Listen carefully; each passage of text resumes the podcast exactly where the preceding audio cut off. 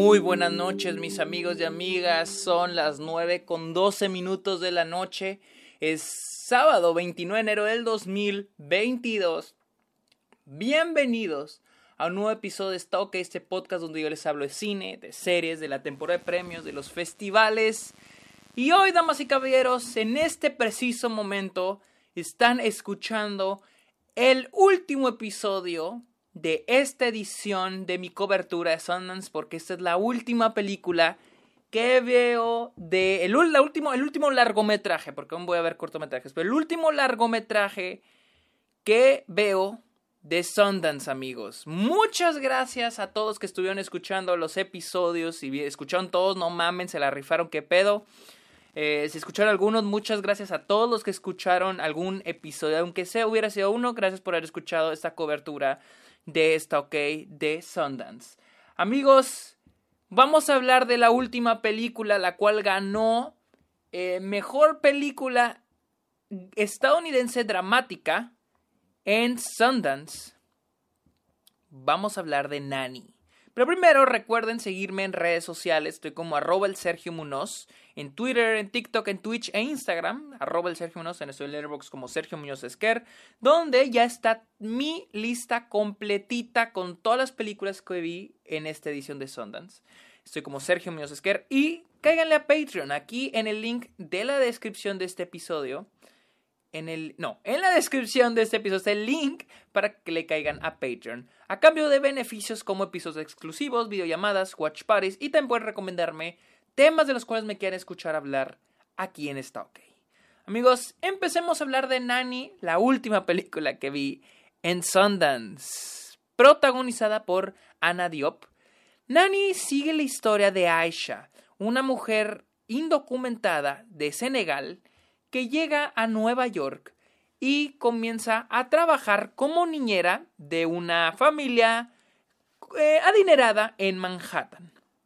Y de ahí ella con la intención de ganar dinero y traer a su hijo de Senegal, traérselo y vivir juntos en Nueva York. Ok, esta película tiene muchos tonos. Empieza como un drama e intenta desviarse a terror con realismo mágico. No tengo problema, de hecho me gusta que ya hay esta idea de tocar temas dramáticos y convertirlos en terror, como Hereditary, la cual el, técnicamente es un drama familiar convertido en tonos de horror. O tenemos como The Humans, la cual vi hace un mes, que también es un drama familiar con muchos tonos de terror. Sin embargo, mi mayor problema con esta película es que nunca decide qué quiere ser. Y les digo, eh, el problema con esta película es de que hay mucho, no hay, como que un balance entre el drama y el terror. Eh, la película, mientras más avanza, más escenas de terror nos va poniendo y más realismo mágico empieza a agregarse. Pero honestamente no me terminó de encantar. Eh, les digo, la película es Aisha teniendo que lidiar con diferentes asuntos como el conseguir dinero para traer a su hijo, la comunicación con él, que sus jefes le estén pagando a tiempo, etcétera, etcétera, etcétera. Y sí existen estos conflictos, simplemente yo, yo la verdad batallé en ver esta película, no sabía a qué dirección iba porque sí, me planteé que ella quiere traer a su hijo y busca el dinero y los patrones no le están pagando bien, incluso nos agregan estos personajes no cero tridimensionales que son los patrones que tienen sus conflictos, nunca se termina de desarrollar, nunca entendemos qué está pasando ahí, como que nos, nos plantean que algo sucede entre ellos, pero pues no, nunca más de, de eso nos desarrollan una relación entre Aisha y la, la niña que, que ella cuida, lo cual fue mi parte favorita, y la idea de cómo ella está cuidando a una niña que no es suya en vez de estar cuidando a su hijo, el cual está al otro lado del océano, que es también es mis momentos favoritos de la película. Simplemente no entiendo, la, la verdad no fui fan de toda la metida de terror, toda la, todo, todo el, sí, toda la idea de meter terror, toda la idea del realismo mágico. Eh, más porque no, perdón, no funciona. Al menos para mí no funcionó en lo absoluto. Y, y en serio, hay momentos donde la película quiere ser una película de suspenso o una película de terror, pero depende mucho de los visuales, del sonido. Sabes que es un momento de, de suspenso por el bajo, ¿no? no, narrativamente no ves suspenso, no hay algo que nos ayude a creer que hay algo que se oculta o un secreto. Simplemente se nos pone la música y para mí se me hace muy barato el que el generar suspenso dependa de la música. No fui muy fan, la verdad, de esta película. No lo odié, Sí admiro mucho el, el, trabajo técnico detrás de esa película. El, el, les digo, el sonido para crear terror no, no funciona, pero sí es muy buen sonido. La mezcla de sonido es excelente en esta película, la fotografía también. Simplemente no pude, este... Es que hasta cierto punto la película me gusta, como que digamos los primeros 40 minutos, la primera mitad me gusta mucho por lo que se nos va planteando. El personaje de Aisha teniendo que, les digo, conseguir el dinero para traer a su hijo, que tampoco se siente tan fuerte, los stakes no se sienten tan fuerte hasta que ella empieza a tener ya problemas mentales. Ya cuando nos introducen los problemas mentales de ella por no traer a su hijo, es cuando ya suben los stakes. Pero de ahí en fuera, pues no. Y más porque les digo, los jefes no le están pagando a tiempo, les andan haciendo trabajar muchas horas. Y ahí es donde me trajo muy confuso la película. No sé si esta película era sobre racismo, no sé si era sobre inmigración, no sé si era sobre explotación laboral.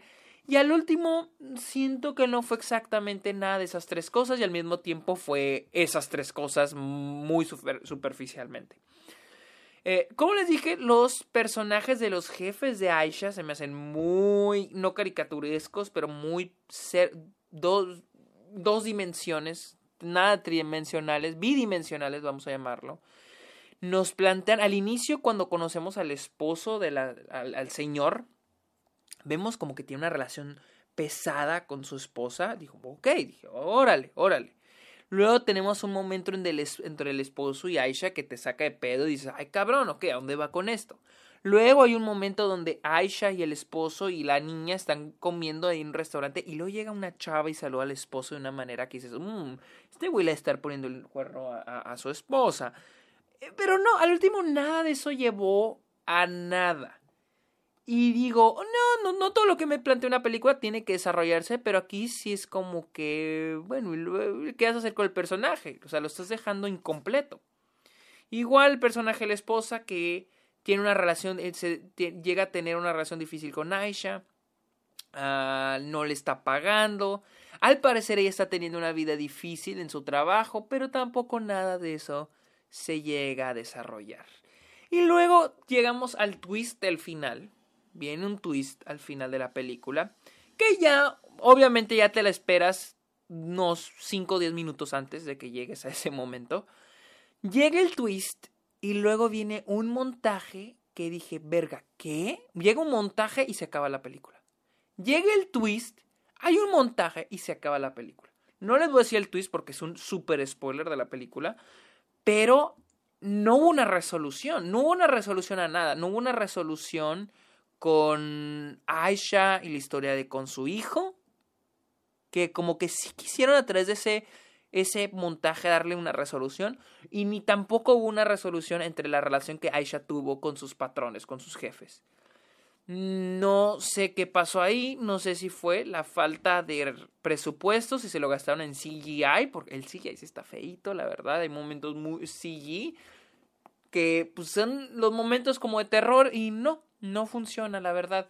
Hay un momento, otro, otro, otra secuencia casi al final que, es como el clímax, que también no es malo. No es malo en términos técnicos, pero ya se siente muy over the top, ya se siente muy exagerado cuando la película ya a, este punto dices, güey, pues ¿qué estoy viendo? ¿Un drama o una película de terror? Les digo, no hay problema con mezclar, mezclarlos, pero hay que saber balancear ambos géneros a través de la narrativa que estás mostrando y a través de lo visual, a través y, esta película sí, sí batalla en decidir qué género ser. Eso sí, aplaudo las actuaciones de esta película, más que nada la de Anna Diop, quien es nuestra protagonista Aisha, se me hizo excelente y es increíble, pero como dije en otro episodio, aquí en Sundance no ha habido, la verdad, no, no he visto nada más, todas las actuaciones han sido fenomenales y esta no es la excepción, pero eso sí, la película, la verdad, a mí me dejó a deber, y más porque fue la que ganó mejor película dramática, premio del jurado en Sundance. La verdad, a mí no, no me encantó. Amigos, esta fue mi opinión de Nanny, la cual se estrenó en Sundance. Muchas gracias por escuchar este episodio. Recuerden seguirme en redes sociales como arroba el Sergio en esto en Letterboxd y en Patreon para que le caigan. Amigos, muchas gracias, les agradezco nuevamente. Este es el final de mi edición de Sundance, de mi cobertura de Sundance para esto, Espero traerles más festivales. Mi objetivo es acreditarme para TEF, el, Festival de Cine Internacional de Toronto, y el New York Film Festival, Festival de Cine en Nueva York. Esperemos que se logre, si no, a ver si volvemos para Sundance en enero del 2023. Amigos, muchas gracias por escuchar este episodio de. Que estén bien, los quiero mucho, cuídense, bye.